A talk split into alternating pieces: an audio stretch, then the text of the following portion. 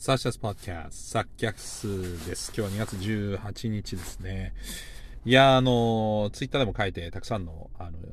反応いただいたんですけれども、昨日のフィギュアスケートのね、ワリエワ選手、いやー、なんか見てて辛かったですね。あのまあ、このドーピング問題に端を発して、まあね、あの、今回のことに至ったんですけれども、まあ、その、12月に、えー、行った、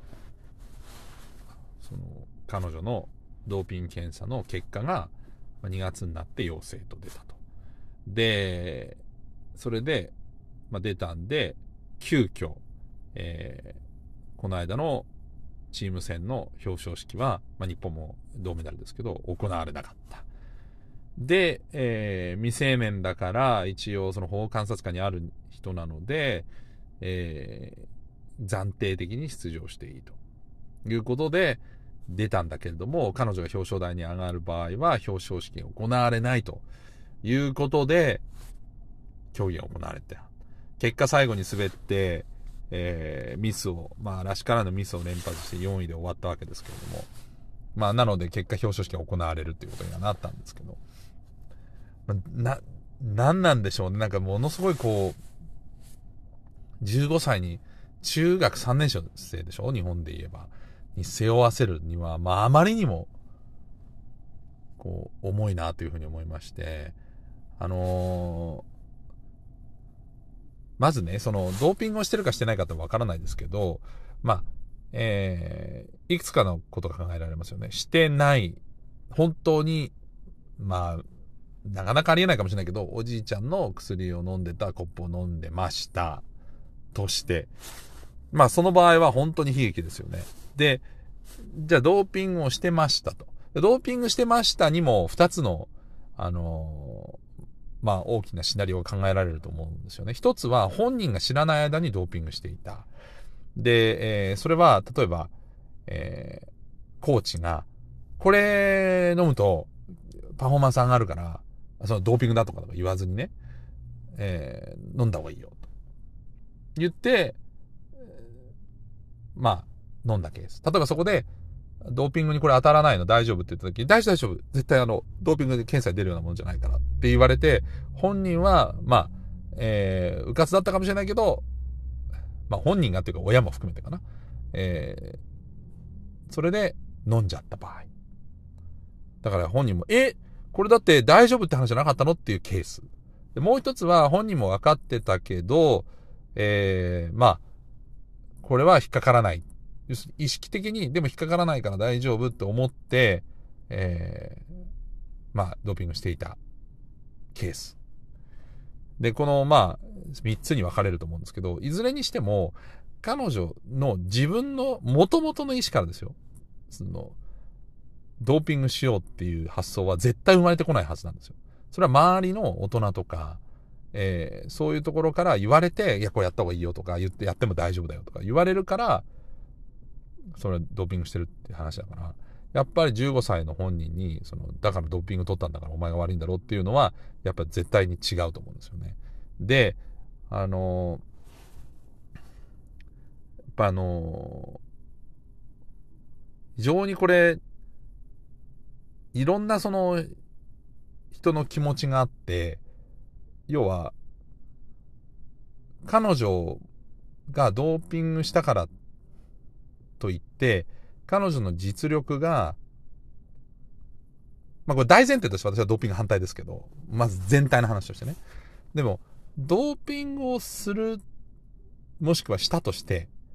ドーピングをするぐらい実力があるから、だって、ドーピングして全く実力のない人は、な優勝できるはずないわけですよ。そんなあの魔法の薬じゃないわけだから、ちょっとその、上げていくってことですよね。で、そうすると、えっと、なんだろうな。彼女がドーピングしたことによって、彼女が今まで努力してきたことが否定されかねないんだけど、でも彼女が努力してきたからこそ、だからいろんなその間の差し方があると思うんですよね。例えばその親も含めて、じゃあ3歳から例えばやってきたとしたら12年間彼女は努力して、日頃からものすごい努力してきたわけですよね。そこで例えばコーチから、いや、娘さん非常に強いからこれを取って優勝確実なものにしましょう。いや、でもドーピング引っかかるんじゃないの？いや、大丈夫です。私は責任持ってこれ引っかからないんで。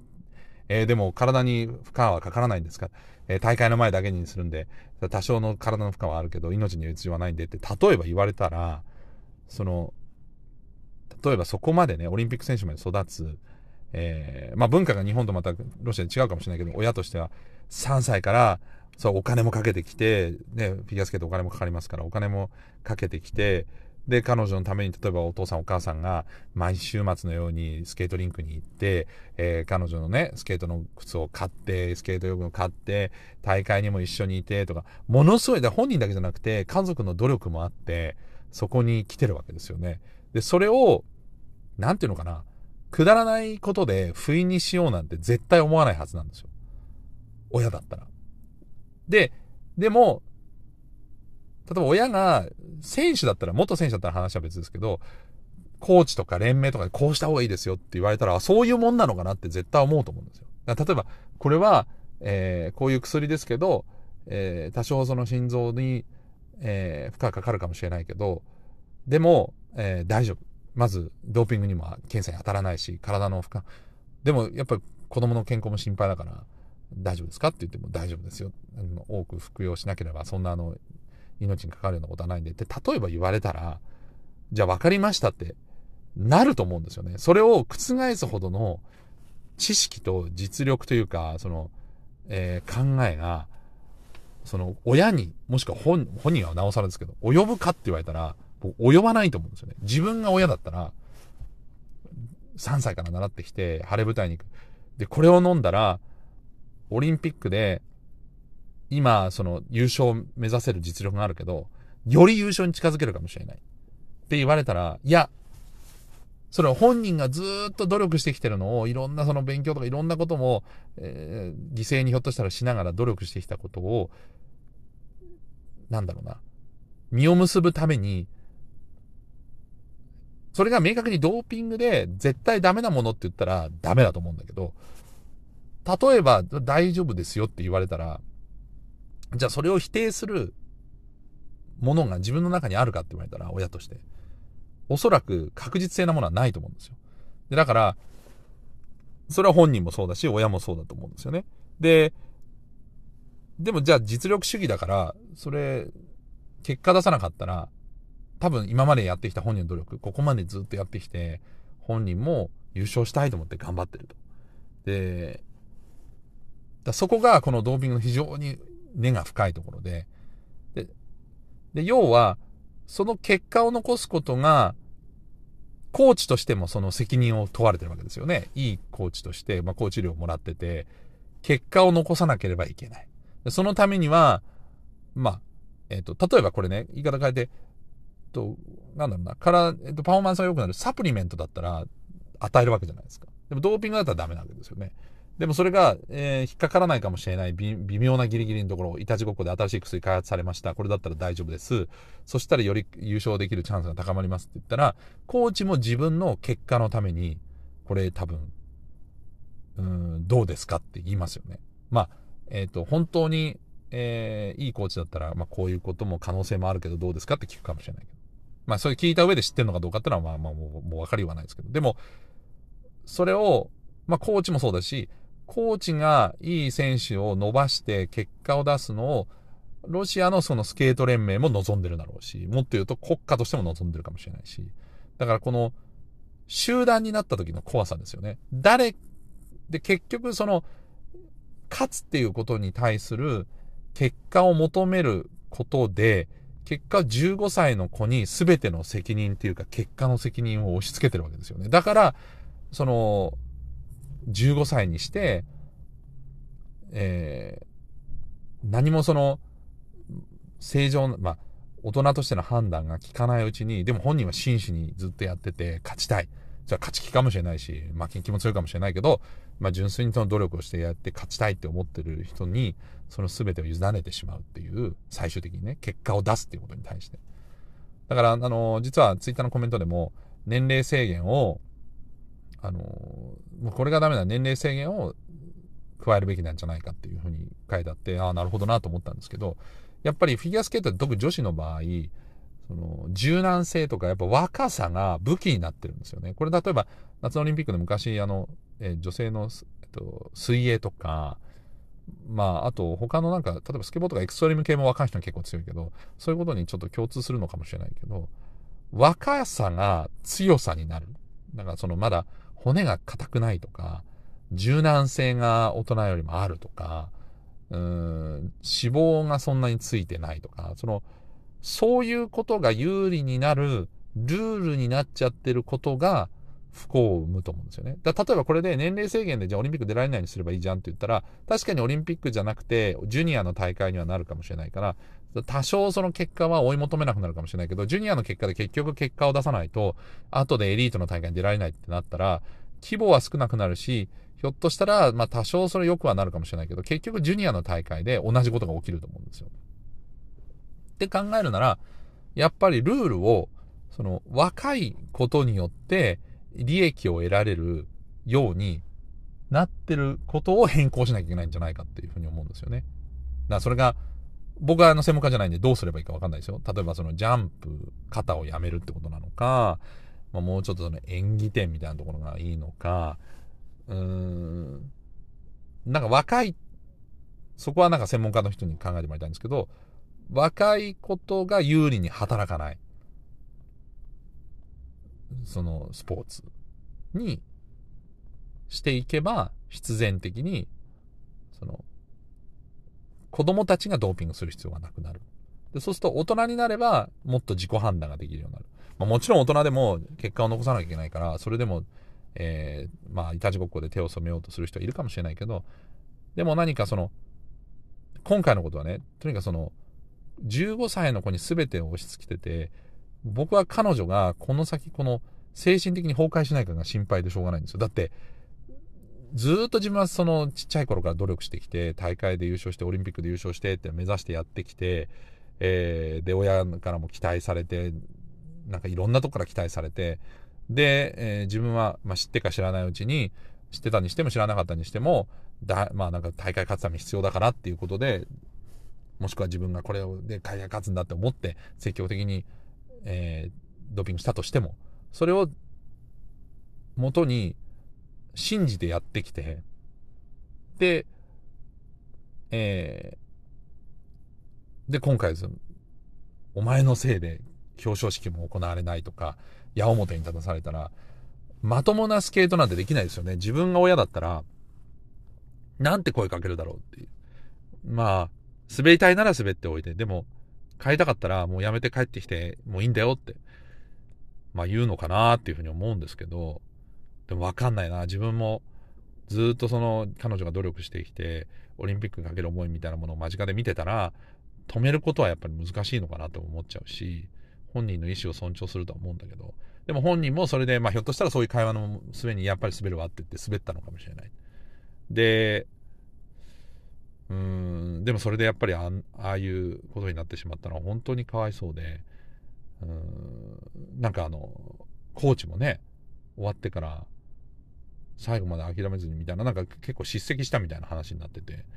ちょっと信じられないんで、まああのコーチ自体に問題がひょっとしたら相当あるのかもしれないし、勝手に飲ませてお前飲めみたいな言ったのかもしれない。まあそれはもう闇の中なんで、あの、えー、ここでわからないことを議論してもしょうがないんですけど、まあでもなんか、コーチもなんか全然優しさが足りなかったし、なんか本当に一人であの舞台で、それにこう、向き合わなきゃいけなかったっていうことは、本当に、信じられない状況だなというふうに思って、えー、人の親としてですね、このマリエワさん、えー、とにかくあの、まあどういう状況だったにしろ、あのなんとか乗り越えてもらって、で、あのクリーンにね、もう一回世界一になれるように、な、ま、なんか、もう一回そのクリーンな状態で駆け抜けてほしいなっていうふうに思いますね。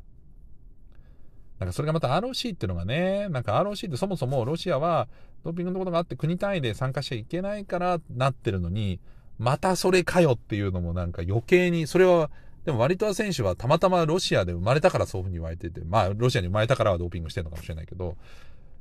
そういうしやすい環境にあるのかもしれないけど、余計にそれが彼女に対して、まあ、圧、なんていうかこう、風当たりの強さにもなってるわけで、いやーもうなんか、自分が親だったらどう思うかなっていう、まあ、どの程度加担してるかにもよるけど、本当になんか、辛いだろうなっていう、本人が一番辛いだろうけど、っていうことで、まあなんとかワリドワ選手が、またあの、スケートをやめずに、なんかクリーンにね、戻ってきてくれることを願うのみですけどね、あのうん、なんかトルソワ選手もなんか嫌でね、こんなにもうやめるって言ってるけど、なんか同じコーチだったんですよね、なんか。ひょっとしたらなんかコーチにも問題があるのかなっていうことはなんか想像がつきますけど、なんかちょっと気持ちがはっきりしない感じで、えー、まあ、ちょっとツイートしたら皆さんから反応いただいたんで、ちょっとあのブログじゃないや、えー、ポッドキャストにしようと思って載せましたけども、皆さんのご意見はどうでしょうか？いずれにしても15歳には荷の重すぎる。そして見ていて本当にかわいそうな演技。えー、で、もう一個だけね、その演技をすることに対して、あの、じゃあやめときゃよかったじゃんとかっていうのとか、やればちゃんとやってこなきゃっていうんですけど、あの、やっぱりあの中でこう、3回転、4回転やったりとかって、普通に考えてものすごい命がけのことしてるんですよね。だって転んで骨折して大怪我するかもしれない。頭打って大怪我するかもしれない。えー、でもそれを恐怖心を乗り越えて彼女たちはすごいこう技をやってるわけですよね。で、その精神状態の中で飛んで、まあ、転んだりしたんだけど、やっぱその、大怪我する可能性もあったわけですよね。だからそれを送り出すっていうのも、うん、で行ってパフォーマンスしてこいっていうのも、命がけでやってるのに、そうやすやすと言えないなっていうふうに思っていて、本当にその意味ではパフォーマンスして転んだりはしたんですけど、まあ大怪我した感じはしないので、それも良かったなというふうに思うばかりです。ね、ということで、なんか大人の論理に全部こう振り回されちゃった15歳の子が、うん、あまりにも不憫だなというふうに思っていて、まあ、あの、また、えー、どうであれクリーンな彼女がですね、世界一を争って、えー、戦う場面が来るといいなというふうに思うのみです。というわけで今日のポッドキャストはそんなワリトワ選手の話をさせていただきました。えー、よかったら登録もお願いします。